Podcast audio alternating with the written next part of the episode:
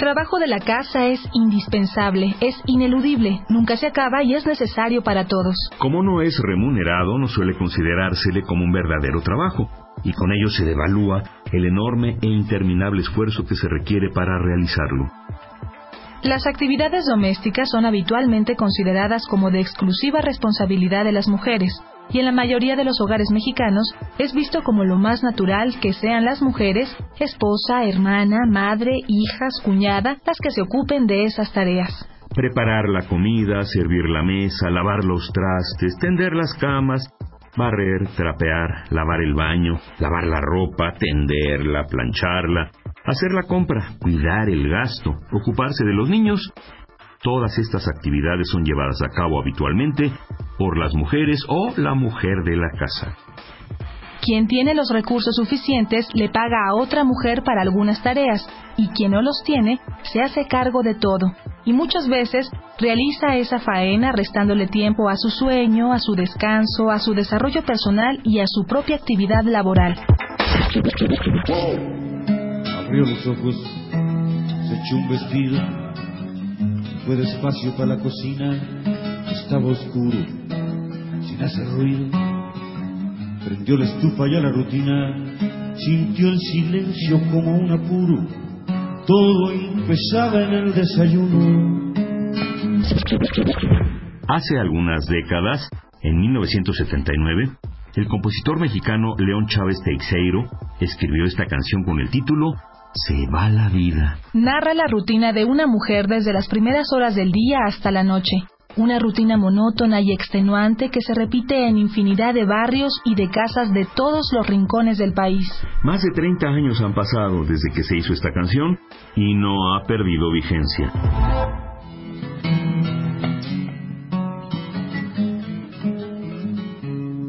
Sirvió a su esposo, vistió a los niños, cambió pañal sirvió los panes, llevó a sus hijos para la escuela,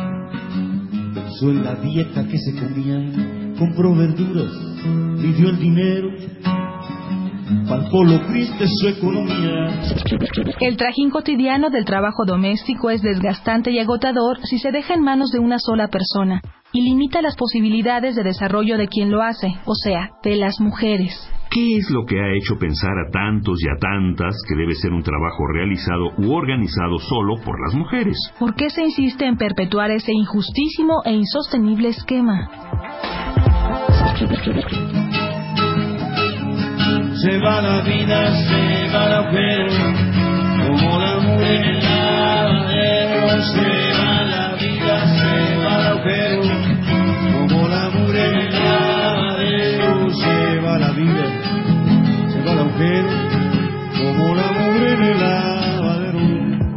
Repetida incansablemente a lo largo de todas las épocas, esta forma de organizar la vida cotidiana ha representado una enorme inequidad social que se ha acentuado y se ha puesto más claramente de manifiesto con la incorporación cada vez mayor de las mujeres al mercado laboral. Esa incorporación es, sin duda, un elemento que ha contribuido al desarrollo de nuestra sociedad, pero se ha sostenido en una abrumadora doble jornada que pone a prueba la resistencia de las mujeres. Espejo, miró las caras, juntó las cosas de cocinar, cortó las papas, las puso al fuego, ya la manteca la hizo chillar. Ahora lo crudo se ha transformado, estaba listo para comer, la casa entera tiene otro ver de nuevo listo va a ser usado.